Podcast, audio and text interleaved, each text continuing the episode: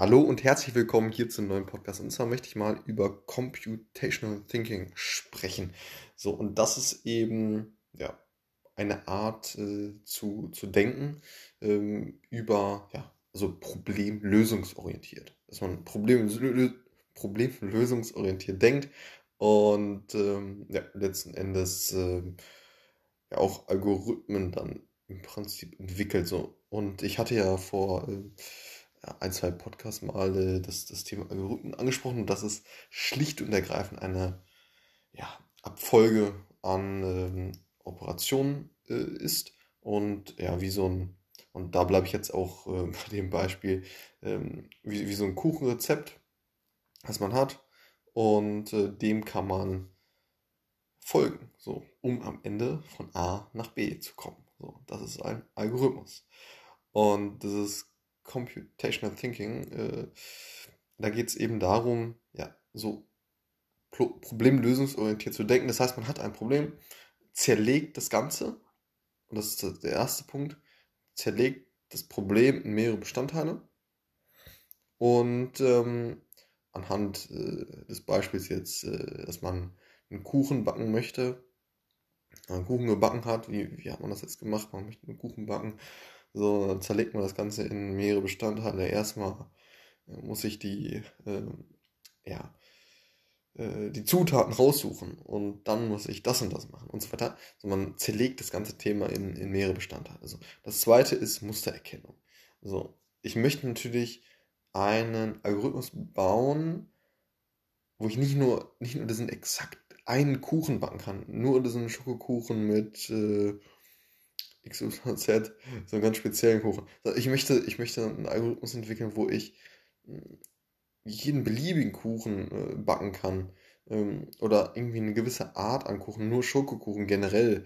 So, ich, ne, ich möchte jetzt nicht nur diesen einen Kuchen backen können mit diesem Algorithmus, sondern der soll genereller aufgebaut sein, sodass ich ihn ja, für verschiedene äh, äh, Zwecke dann irgendwie anwenden kann. Ähm, anderes Beispiel wäre, äh, wenn man ein Sudoku hat. Äh, da möchte man nicht nur dieses eine spezielle Sudoku lösen können mit diesem Algorithmus, sondern möchte alle, alle verschiedenen Arten an, an Sudokus lösen können. So, das ist, so powerful. Und genau, das ist der zweite Punkt. Der dritte Punkt ist Abstraktion.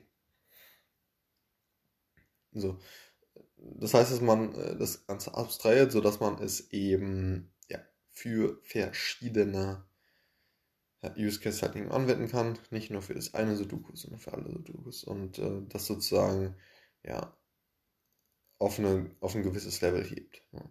Ähm, das ja, ist ziemlich ähnlich der äh, Mustererkennung. Ne? Also, dass man, dass man das Muster erkennt und das dann letzten Endes abstrahiert. So.